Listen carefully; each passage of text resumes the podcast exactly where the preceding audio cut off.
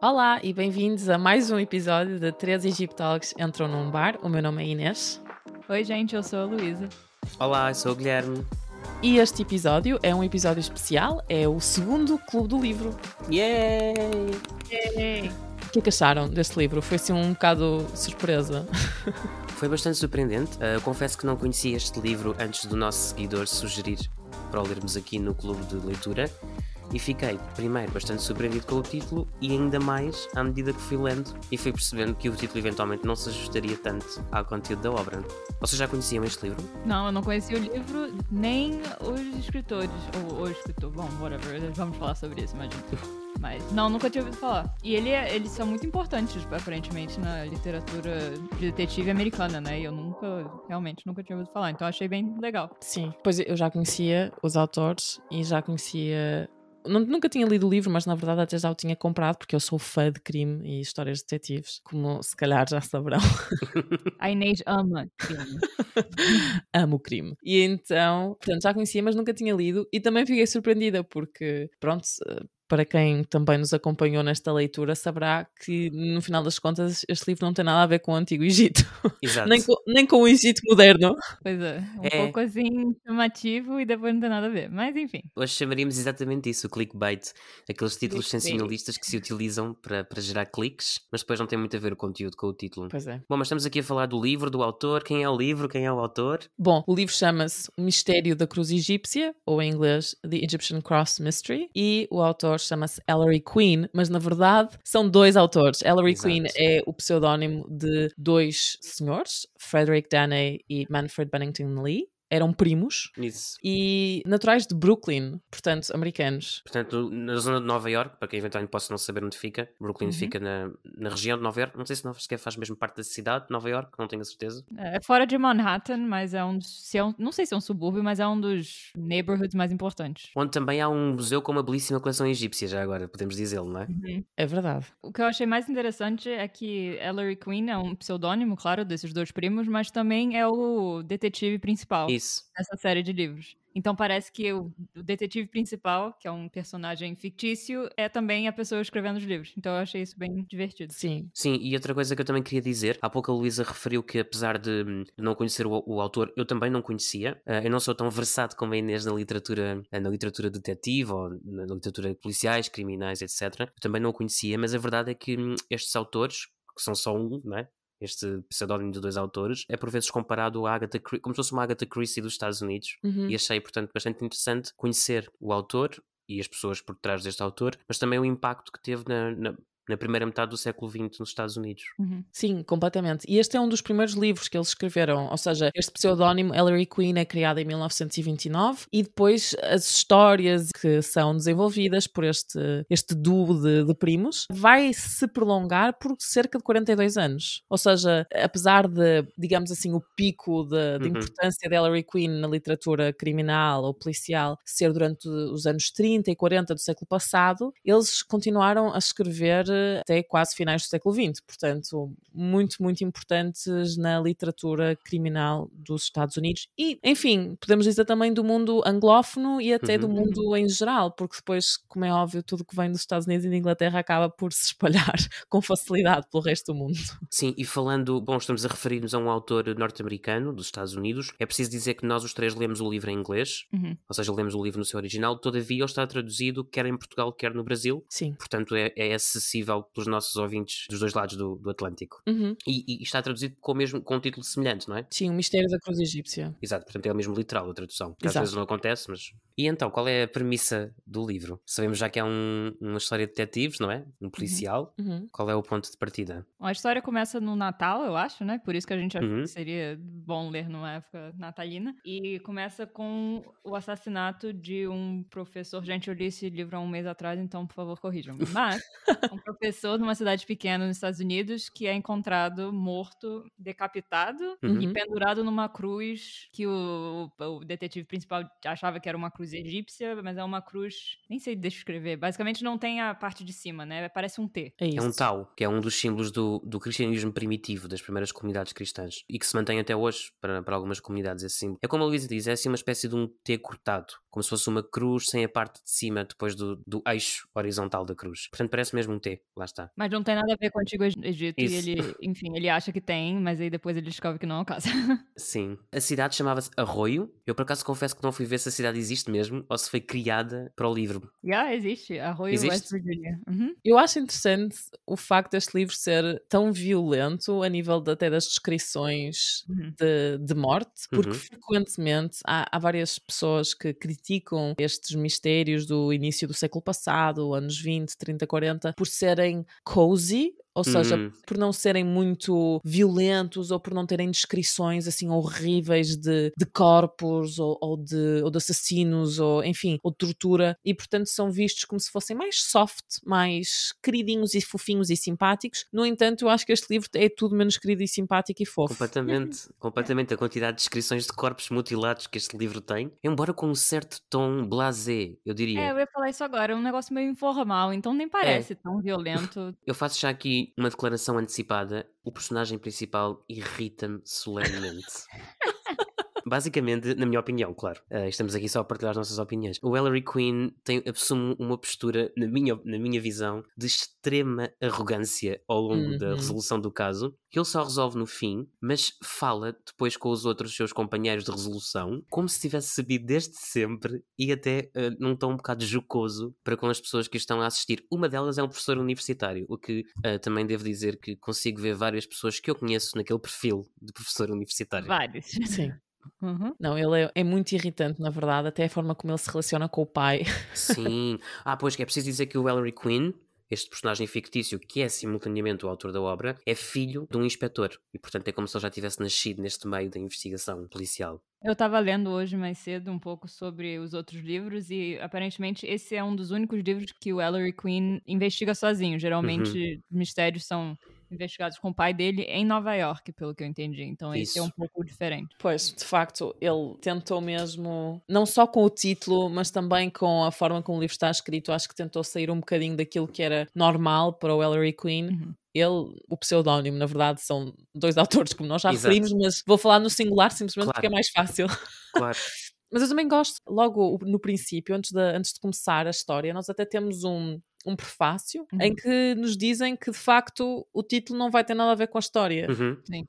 Nem sequer há egiptologia aqui no meio. Contudo, temos um egiptólogo, temos um egiptólogo que é um dos suspeitos e nós vamos falar um bocadinho sobre, sobre isso também. Mas eu acho que antes de entrarmos mais na história, se calhar seria interessante falarmos um bocadinho sobre, sobre o facto de termos um livro que parece que é sobre o Egito e a egiptologia que não é, e como é que isso se liga à egiptomania, porque este livro foi publicado em 1932, 10 anos após a descoberta do túmulo de Tutankhamon que foi descoberta em 1922 por uh, Howard Carter. E não deixem de ouvir o nosso episódio sobre esse túmulo e sobre o centenário. Exatamente, para contextualizar tudo. Portanto, é interessante pensarmos de facto como é que, por um lado, nós, a descoberta do túmulo de Tutankhamon impulsionou de forma uhum. extrema um interesse pelo Antigo Egito, que se refletiu, no caso da literatura, em imensos livros uhum. que são escritos sobre o Antigo Egito ou então sobre escavações no Antigo Egito. Portanto, há, há imensas, há uma variedade, milhares de livros que acabam por pegar no ímpeto que a descoberta de Tutankhamon deu à egiptomania, não é? Ao interesse pelo Antigo Egito e acabam por capitalizar esse aspecto do Antigo Egito e da arqueologia e, uhum. portanto, há muitas pessoas que escrevem sobre este assunto, por um lado, e depois por outro, temos aquelas pessoas que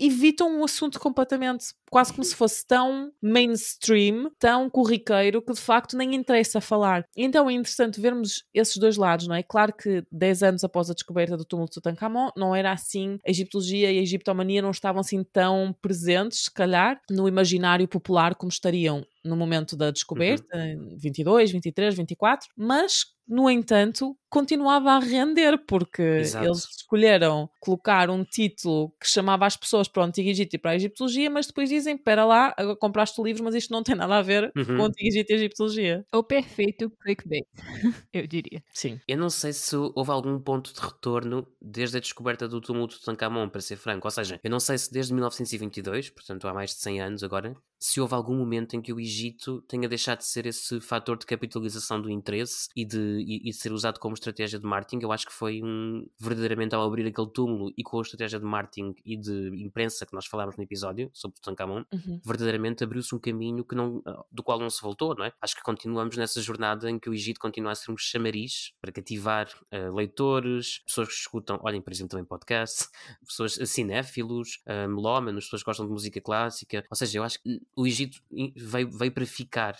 Algumas ideias de Egito Antigo, melhor dizendo, não necessariamente o Egito Antigo como, como seria, mas as ideias sobre o Egito Antigo, concepções, coisas que estão em torno do que seria essa civilização antiga, vieram para ficar até hoje, acho eu. Uhum, claro, até agora que estás a dizer isso, Gui, eu lembrei-me, por exemplo, o filme de, da Múmia, que é o, o primeiro filme da Múmia que sai, sai uhum. em 1930. Exato, dois anos antes deste livro. Dois anos antes deste ah. livro. Ou seja, de facto, tens razão, nunca desapareceu muito essa ideia do Antigo Egito, continua a ser um chamariz e, e as pessoas de facto continuam a comprar. Tanto é que, pronto, apesar de não haver nada relativamente à egiptologia, como eu já mencionei, de facto há um egiptólogo e há menções a um culto uhum. que adota, de certa forma, a religião, a antiga religião egípcia, e isso também é uma coisa que me interessa muito. Esses cultos religiosos, especialmente nos Estados Unidos, que se desenvolvem muito, de certa forma começamos a, a saber mais da existência destes cultos logo após a Primeira Guerra Mundial. Uhum. Uhum muito impulsionado por isso, porque as pessoas estão desiludidas com a vida, muito, muitos jovens morreram durante a guerra, pessoas perderam filhos, maridos, irmãos, uhum. pais, e portanto acabam por se desiludir um bocado com a vida e afastarem-se um pouco daquilo que seria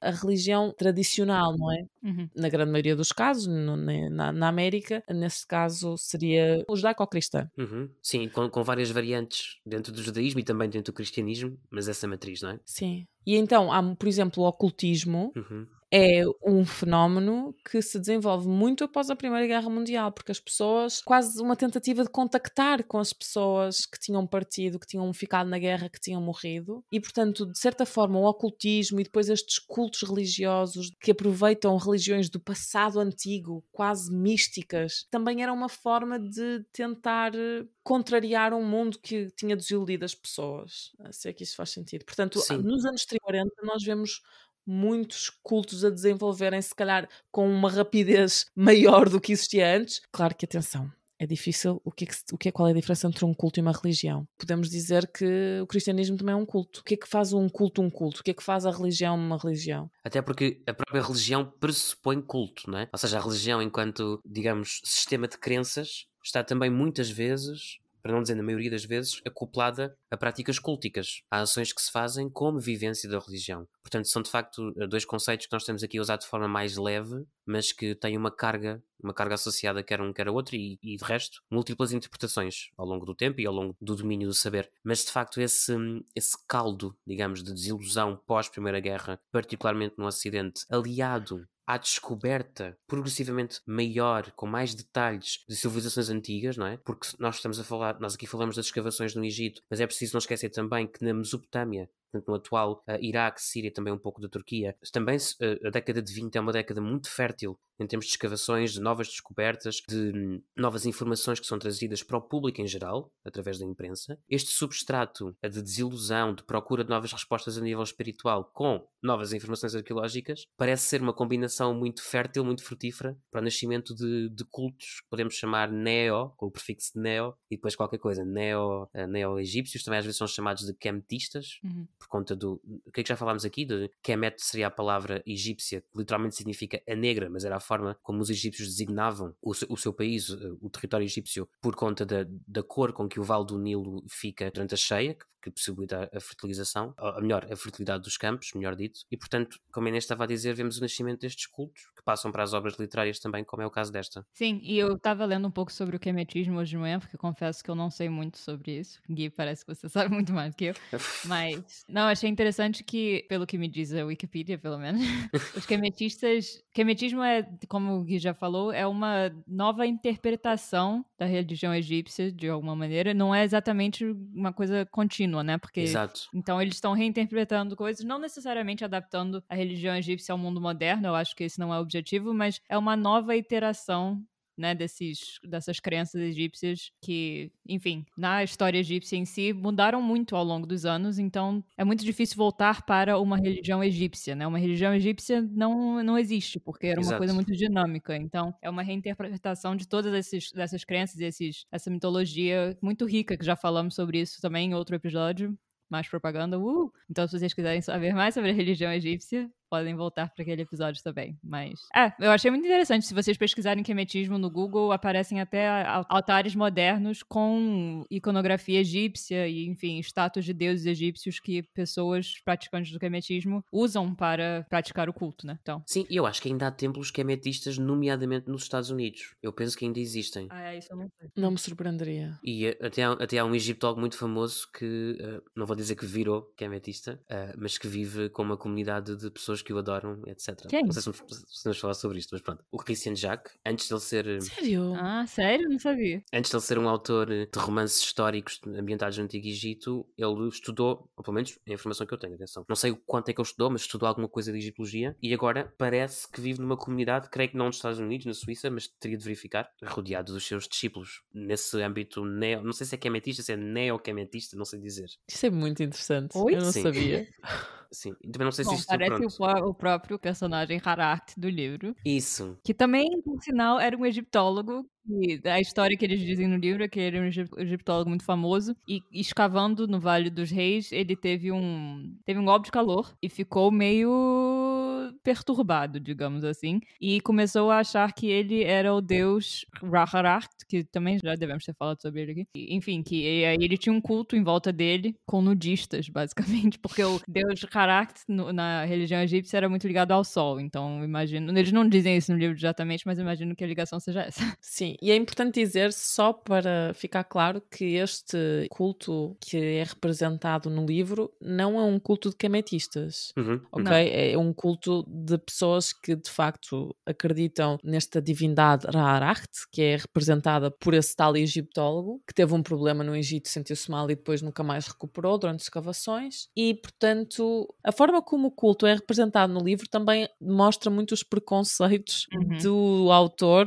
relativamente a tudo o que seja uma religião que não seja judaico-cristã, digamos uhum, assim. Uhum. Porque há muito preconceito, e então pelo facto de serem nudistas, ainda pior. Então, nos Exato. anos 30, nudismo, que horror, horrível, péssimo. Ainda hoje também, não é? Há muita gente que acha Sim. horror e péssimo. Mas, de facto, é interessante também vermos a forma como este grupo de seguidores do, de Ra Oracht é, é, representado no livro é como se eles fossem todos uns maluquinhos. São todos loucos, Sim, não é? Completamente loucos. E eu só ia falar também que, enfim, como eu disse antes, o Ellery Queen acha que essa cruz do símbolo tal é relacionada ao Antigo Egito. Descobrimos depois que não é o caso. Mas porque ele faz essa associação, eu acho, em parte porque esse Haracht e os seus seguidores, discípulos, estavam perto da, da área do assassinato naquela época. Então, uhum. provavelmente porque enfim, esse preconceito e achando que o Harakt e seus discípulos eram meio loucos, ele imediatamente acha que o Harakt é um suspeito no caso. E acha que há uma ligação possível entre esses assassinatos e esse culto. Sim, e a, a própria forma como o personagem é descrito, com a barba por arranjar, comprida, uh, meio andrajoso no vestir, lidera um culto onde estão todos uh, isolados numa ilha, onde depois percebemos quem é, que é o proprietário da ilha e, e, e toda a trama se vai desenrolando. Também dá conta dessa associação entre estranheza e Antigo Egito, Fascínio e Antigo Egito, que eu acho que também podemos inscrever num quadro de exotificação do Antigo, ou, de, ou uhum. mesmo um quadro orientalista, não é? Sim. Sim. Dessa ideia de, de, um, de um, algo que está distante no tempo e no espaço e que, portanto, é automaticamente muito estranho, muito esquisito uhum. e que só pode ser apreciado por pessoas um pouco doidas. Porque mesmo, mesmo a figura do professor, ele, enfim, é claro que ele é apresentado como professor universitário, eh, portanto, com todo o prestígio que lhe está associado. Do Yardley, não, não do Hará. Isso, Sim. isso, do, do, do professor Yardley, a, a quem que na verdade é ele que chama o Ellery Queen, porque, enfim, se calhar podemos depois falar um pouco da estrutura do livro, Sim. das pessoas, dos personagens, uh, mas mesmo a figura do, do, professor, ele é descrito, ok, como uma pessoa que sabe, um sábio, etc., mas também com uma certa, com uma certa associação com pessoas que estudam coisas um pouco diferentes, um pouco fora da norma. Uh, e isso também é reforçado por alguns comentários do Ellery Queen, que eu insisto, enerva-me solenemente. Um, e portanto, acho que, enfim, os, os, elementos egípcios que temos no livro, desde o, bem, o próprio título, é? mistério, cruz, etc., até uh, aos personagens, todos apontam para qualquer coisa de muito diferente e às vezes um diferente mau, até. perigoso. Uhum. Uhum. Não, sem dúvida. E lá está, esse caráter orientalista é algo que se vê em livros sobre o Egito, antigo ou moderno, ou contemporâneo, digamos, na altura, uhum. uhum. durante séculos. Aliás, até nos dias de hoje, às vezes. Há há certos olhares que continuam a orientalizar, ou seja, a colocar essa diferença entre nós, não é? E o outro, o outro oriental, exótico, diferente, e sempre com determinados preconceitos. Ou seja, mesmo que uma pessoa olhe para o Egito, ai, mas, eu, mas é tão exótico e diga isso de uma forma positiva, claro, claro. continua, de certa forma, a objetificar as pessoas, porque as pessoas que lá vivem não são exóticas. E eu acho que nós, os três que já vivemos fora dos nossos países durante muito tempo, eu tive pessoas que já me chamaram exótica. Sim, sim. Ah, sempre. E de forma simpática, hum. mas dá para perceber que isso é uma forma de te diferenciar do resto. Ou seja, tu és diferente és diferente, és exótica, és diferente, não pertences bem aqui. Estás aqui inserida, mas atenção, porque não és desigual a nós. E isso é complicado, essas, essas distinções são muito complicadas, especialmente quando uma pessoa as vive na pele no dia a dia. E obviamente que estou a falar por mim, uma pessoa que nem sequer vem do Egito ou que nem sequer claro. vem de um, de um país não ocidental, portanto, nem quero imaginar o que, é que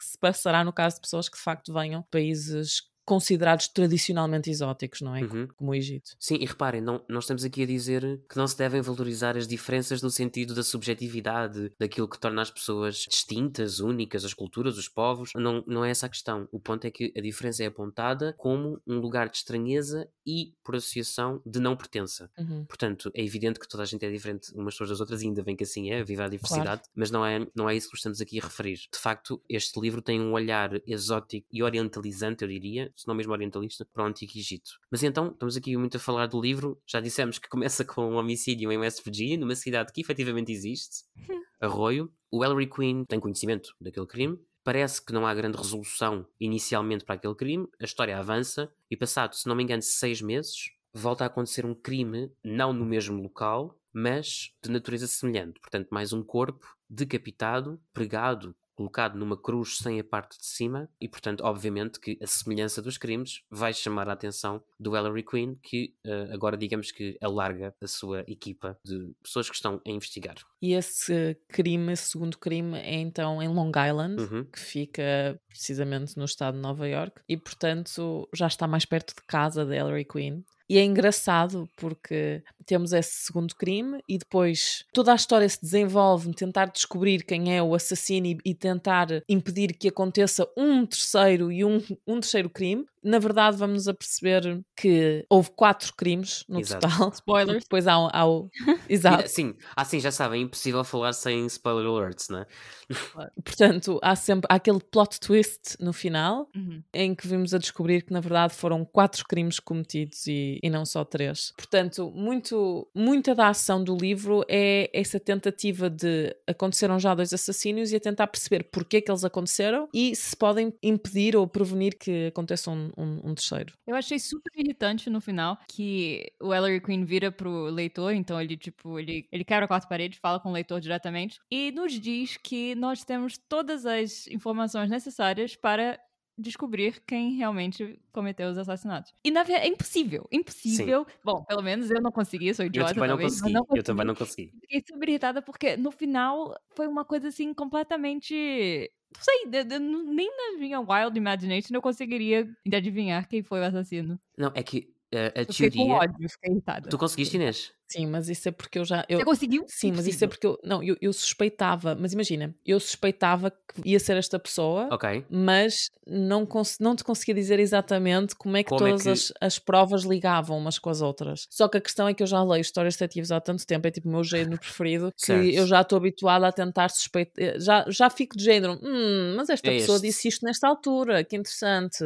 Ok, Portanto, ok. eu já suspeitava que alguma coisa parecida fosse acontecer, como aconteceu. No entanto, não tinha bem a certeza como é que tudo se ligava. Bom, então a Inês é uma detetive genial Sherlock Holmes e eu e Gui somos meio burrinhos. Não, mas era isso que eu ia dizer. A Inês já Conclusão faz o da tra- história. A Inês já faz o trabalho do... Não, há aqui É. duas conclusões, ou duas ou três, vá. A primeira, a Inês já faz o trabalho detetive, de, de tanto ler o género, não é? A segunda, a segunda, confirmamos mais uma vez, mais uma evidência, que a Inês criou este podcast com o único fito de nos humilhar, a mim e à Luísa. veja-se os quizzes, veja-se agora. Ah, já, vocês não faziam ideia que era um já sabia desde o início do livro, ainda nem o personagem tinha aparecido, já sabia quem era. Não, estou a brincar. Na verdade, ela deve ter lido um spoiler para saber quem era e ela tá fingindo agora que ela conseguiu descobrir, né? Exato, é. e, e a terceira coisa é que eu acho que, na verdade, as skills, as competências, as ferramentas utilizadas num, num processo de investigação criminal, na verdade, podem ser aplicadas, em certo sentido, com as devidas ressalvas, ao trabalho académico que nós fazemos. Portanto, não me parece todo mal, Inês, que tu desenvolvas essas capacidades através da leitura de policiais. Mas deixem-me dizer que eu achei este livro, do ponto de vista da trama, da narrativa, muitíssimo mais complexo do que aquilo que tínhamos visto anteriormente. Uhum. Eu não sei se tem a ver com o estilo, lá está, como eu não sou um leitor ávido, quer dizer, já li mais Agatha Christie, mas não sou um leitor ávido uhum. de policiais, eu não sei se tem a ver com o estilo dos autores em específico, ou se, ou se poderá haver outros motivos, mas achei que a própria forma como os crimes são apresentados e até como a resolução nos é, nos é dita, em várias páginas, por várias etapas, implica a observação de vários factos, achei, uhum. desse ponto de vista, não é? Muito mais complexo, não estou a falar da escrita em si, atenção, mas do ponto de vista narrativo, muito mais complexo do, do, do, do que a obra obra da Agatha Christie que analisámos no primeiro clube do livro, que uhum. aconselhamos também e recomendamos que ouçam esse episódio uhum. sobre o livro da Agatha Christie. Sim, eu achei o final desse. Não que eu não tenha gostado, não diria isso, mas eu achei meio nada a ver. Não sei, foi meio hum. random. Eu imaginava que. nós já falamos sobre o. Qual é o nome dele, gente? Cossack, não. Não, ainda não, não falamos. É Cossack, Cossack. Sim, é, é um personagem do, da atual região do Montenegro, do, do atual país, desculpem, do Montenegro. Cossack. Mas enfim, uma coisa importante que nós não falamos ainda é que em todos esses assassinatos, ou pelo menos no primeiro, não sei, tinha sempre uma, um personagem aparecendo em volta que tinha um limp. Que cocheava. Como é que é? Que cocheava. tá, vocês ouviram o que o Guilherme falou, ótimo. Enfim, então, uma pessoa com essa característica aparecia muitas vezes nas cenas dos crimes ou perto da cena do crime. Então, eles tinham uma noção de que essa pessoa provavelmente tinha uma associação aos crimes. E eu imaginava, no final, que essa pessoa não seria uma pessoa que a gente não tinha, que a gente não conhecia ainda, né? Imaginava que seria um personagem que a gente já tinha uhum. ouvido falar, que já teria aparecido em, com outro nome, mas eu não imaginava que era um dos, bom, spoilers de novo, um dos irmãos. de sério, não, não passou pela minha cabeça. Sim, isto porque, lá tá, nós estamos aqui um bocadinho a contorcer-nos para não dar tantos spoilers, mas é inevitável ao falar do livro. Na realidade, nós vem-se a descobrir que supostamente a primeira morte teria sido de um de três irmãos, ainda que depois venhamos a saber que não foi, mas pronto, um de três irmãos, que são três irmãos que também vêm do atual Montenegro. É interessante, lá está, não sou todo um especialista na, na antiga uh, Jugoslávia, mas é interessante que o livro, o livro é publicado em 32 e eles mencionam que o Montenegro deixou de ser um país, ou alguma coisa uhum. assim. Uh, portanto, em 32 já estamos no período da Jugoslávia. A Jugoslávia foi um, um país que existiu pós Primeira Guerra, que vai existir até à sua dissolução na década de 90, numa, numa violenta guerra em, solo europeu. Uh, faz lembrar qualquer coisa, não é? Guerra em solo europeu agora. E era um, era um país que agregava os atuais uh, Montenegro, Sérvia, Macedónia do Norte, Croácia, Eslovénia e Bósnia e Herzegovina penso que eram estes países. Assim, estou a falar de memória, mas acho que eram estes países. E portanto é interessante que eles mencionam que Montenegro não existe e nós agora estamos a ler quando Montenegro voltou a ser um país independente já no século XXI. Uhum. Porque enfim, depois há muitos problemas na Jugoslávia, há uma altura em que é Sérvia e Montenegro, hoje em dia é só Montenegro. Portanto, estes três irmãos vêm do Montenegro, vão para os Estados Unidos, separam-se e adquirem uh, novas identidades supostamente esta, essa deslocação, essa imigração da Europa de Leste para os Estados Unidos foi devida a, a guerras familiares com uma outra família a que este Krusat, Krusat, Krusat uh, pertenceria. E portanto, nós, nós durante o livro, e o livro, o livro é um pouco é, é relativamente extenso, são cerca de 300 páginas, nós Sim. vamos sendo alimentados pela ideia de que isto se trata de uma disputa familiar acima de qualquer coisa, não é? E acaba por ser uma disputa familiar Sim. no fim. Só que intrafamiliar. Exato. É. Spoilers máximos agora não vai voltar a dar, mas o assassino é um dos irmãos, um destes Exato. três irmãos, que tinha aproveitado então essa história dessa disputa com Krosak, essa família, também de Montenegro, para acabar por matar os irmãos e, e apoderar-se da fortuna da família. É interessante também pensarmos que não é só sobre o Egito que há um olhar orientalizante, mas também há uma espécie de um olhar orientalizante para a Europa de Leste, que é vista como um sítio violento, onde há estas disputas familiares que duram gerações inteiras e que levam à morte de vários membros e à aniquilação de famílias inteiras. Enfim, de certa forma, acaba por ser semelhante àquela ideia do Egito ser um país de gente exótica. Acaba por ser o mesmo aqui, gente violenta e, e sanguinária. Na Europa de Leste é interessante ver que o outro é sempre para pior.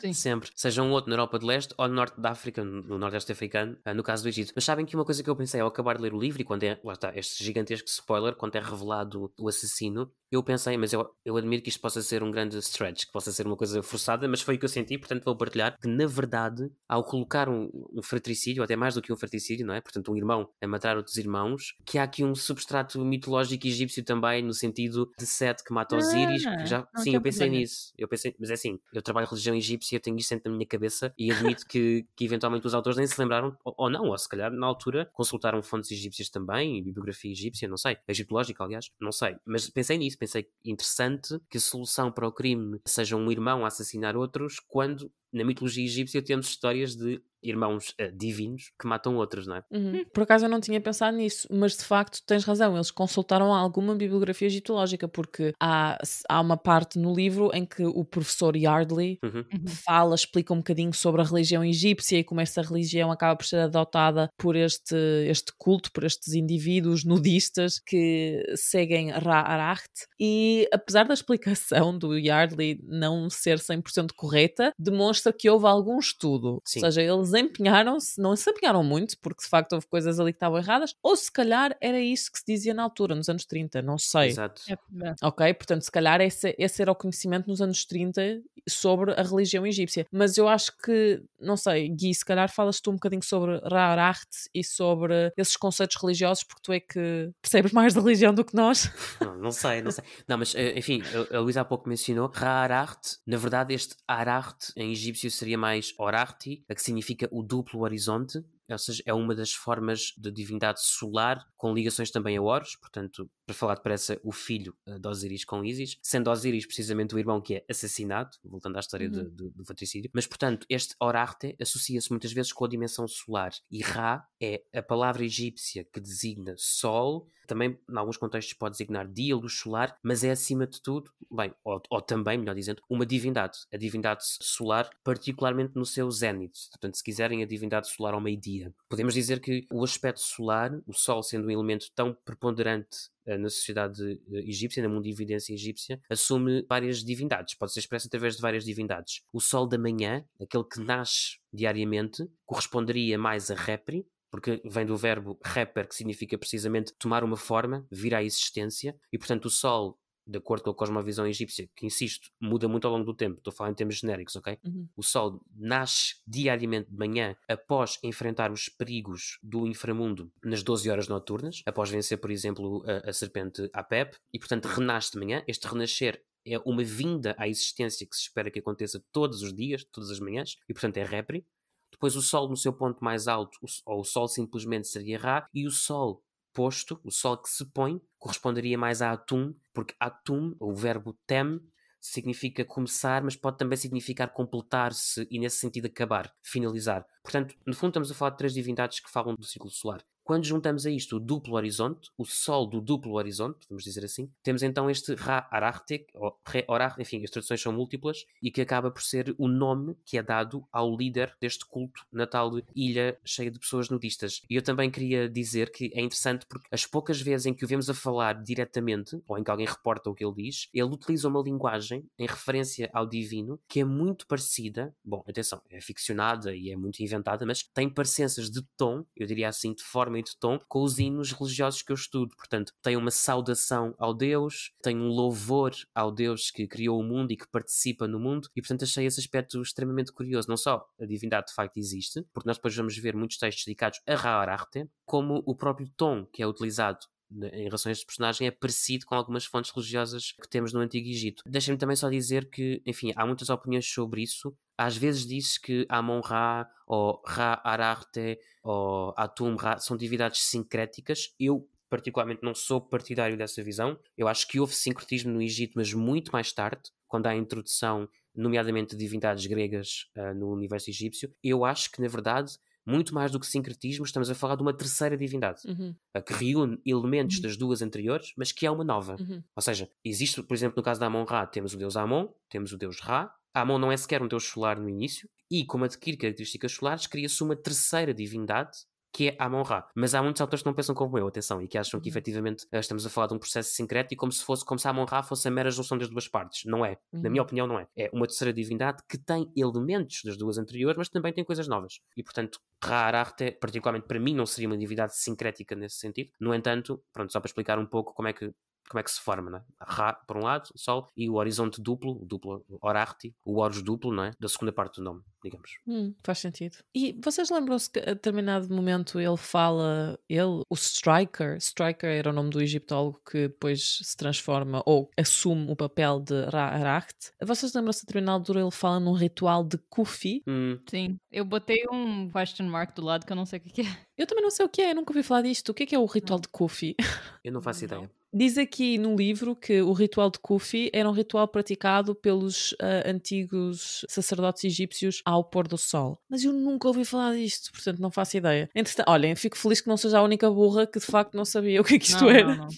Mas muita da religião egípcia discutida no livro, né? Então já falamos que não é necessariamente correta, mas talvez tenha a ver com o que estudiosos naquela época achavam que era religião egípcia, mas enfim, é, até a descrição do templo é solar, parece muito mais um templo da época de Amarna do que um templo tradicional, digamos, egípcio. Então, Uhum. parece mesmo que eles consultaram fontes acadêmicas, mas que fizeram uma, sei lá, uma Um mix. um mix.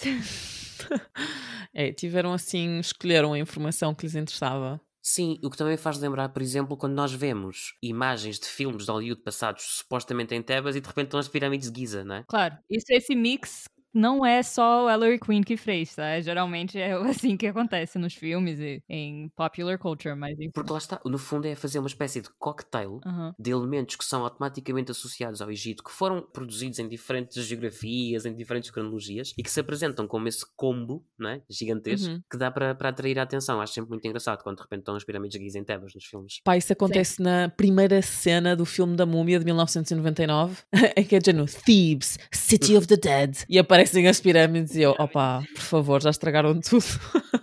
Mas é, é extremamente eficaz, não é? pois é. E obviamente não estamos a dizer que, que a literatura ou que o cinema tem que ser ciência, claro que não tem. Mas para nós acaba por ser muito engraçado ver essas incongruências. Pois é. O combo egípcio, gostei. O Uhum. coquetel egípcio.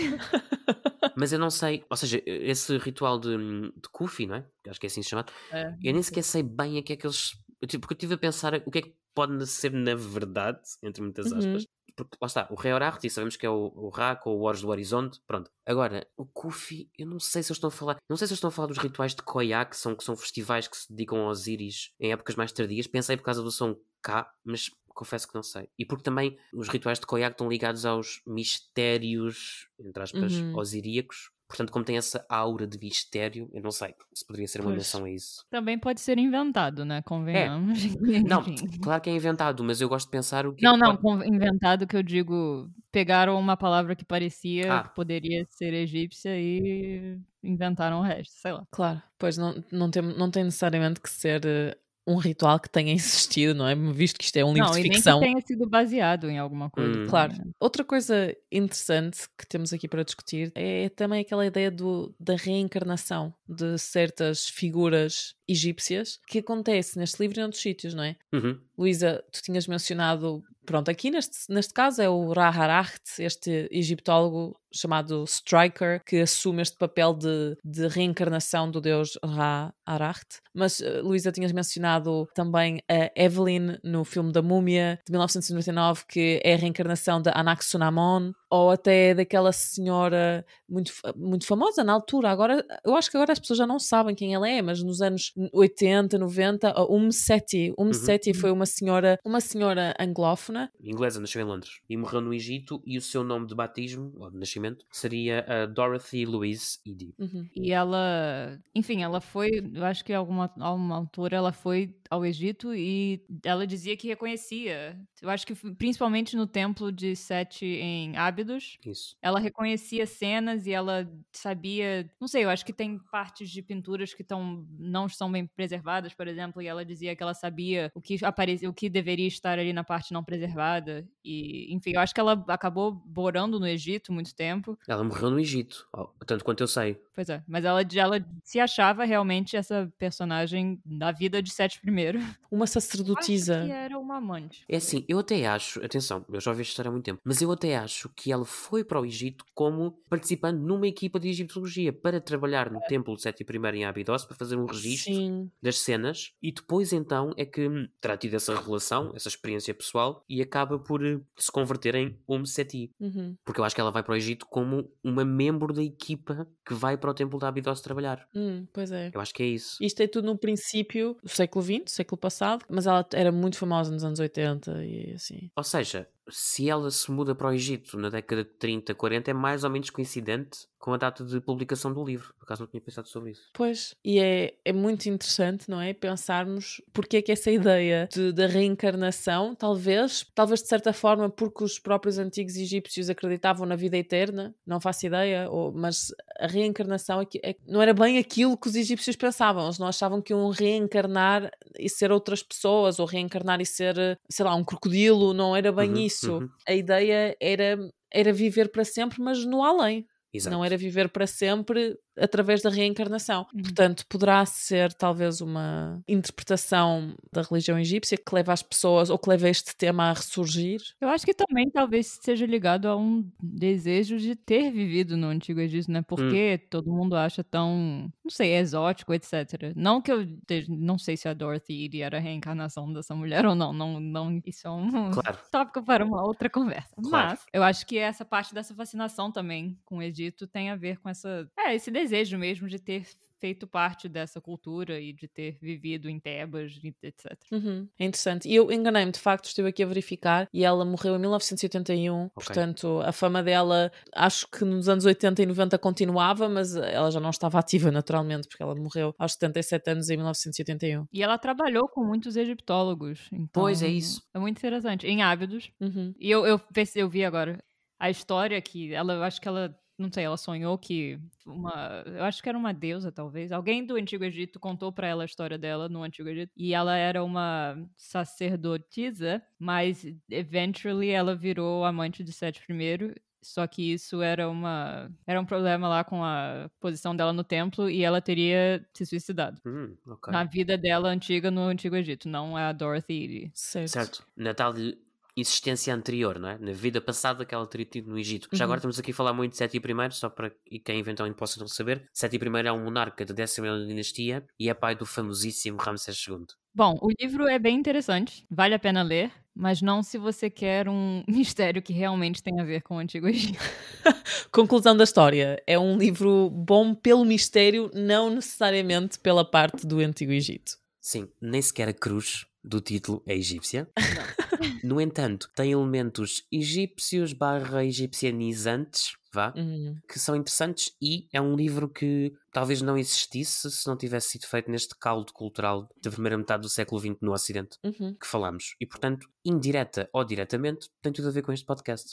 Exatamente. E muito obrigada ao nosso ouvinte pela sugestão. Sim, Vamos quebrar a tradição do último Clube do Livro, em que não anunciamos o próximo livro que íamos ler, mas desta vez achamos por bem anunciar, porque até dá mais tempo às pessoas, não é? De lerem. Nós não sabemos neste momento quando é que vamos fazer um episódio sobre o livro, provavelmente só no verão, mas se quiserem já começar a ir comprando, lendo e informando-se, o nosso próximo livro para o Clube de Leitura vai ser da autoria de um autor egípcio chamado Naguib Mahfouz e ele na verdade já ganhou o Prémio Nobel da Literatura em 1988 é o único Nobel da Literatura em língua árabe, até ao momento. Exatamente. E ele publicou mais de 50 romances, portanto, há muito para ler. Nem todos estão traduzidos para português, acho que há mais traduzidos para inglês do que para português. Uhum. De qualquer forma, o livro que nós vamos ler está traduzido para português e chama-se Akhenaten, o Rei Herege. Portanto, vai ser essa a nossa próxima leitura. E se quiserem já ir procurando o livro e lendo Naguib Mahfouz, também tem outros eh, livros traduzidos para português que vale a pena ler, como a Trilogia do Cairo, enfim. Sim, eu sou muito fã de um, particularmente, que me marcou muito, até porque eu li no primeiro ano de mestrado, que se chama Os Filhos do Nosso Bairro, em português, se não me engano. O Naguib Mahfouz é um, é um autor muito interessante, não tem nada a ver com os dois livros que lemos até agora. O estilo, a, a, forma- a própria forma de, de escrever, eh, enfim, é mesmo todo um, todo um outro registro. Mas acho que vai ser interessante ler aqui. Sem dúvida. E aliás, eu já vi descrito este livro como se estivesse estruturado da mesma forma que um romance policial, ok? Portanto, de certa forma, até não estamos a sair muito. ok. o clube do livro do podcast virou um clube do livro de detetive, mas enfim, tudo bem. Resta saber se será mais ou menos sanguinário do que este. Acho que vai ser incrível porque vai ser o primeiro autor egípcio que nós vamos ler. Não será o último, esperemos, uhum. não é? Depende sim, sim. muito das traduções para português. Lá está, às vezes é mais fácil encontrar em inglês, mas nós queremos garantir que os claro. nossos ouvintes e, as nossas ouvintes que não leem em inglês que possam encontrar livros numa língua que se sentem confortáveis. Sem dúvida. E é importante também lermos autores e autoras egípcios e egípcias aqui. Isso é algo que nos deixa particularmente felizes, eu diria. E pronto, é este o nosso próximo livro. Estamos mesmo muito felizes de ler um autor egípcio. Novidades, temos novidades. Temos novidades, rufem os tambores.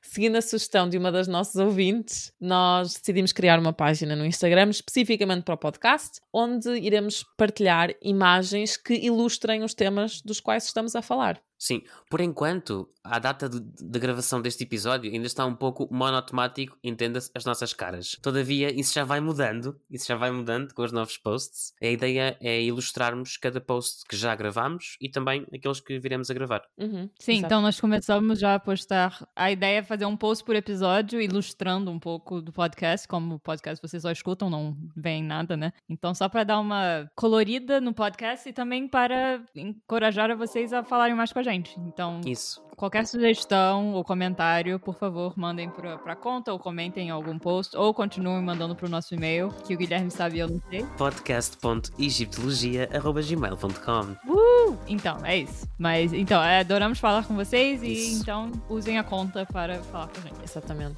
Este é um podcast de diálogo. sempre de diálogo. Mais ou menos caótico até entre nós, mas sempre de diálogo.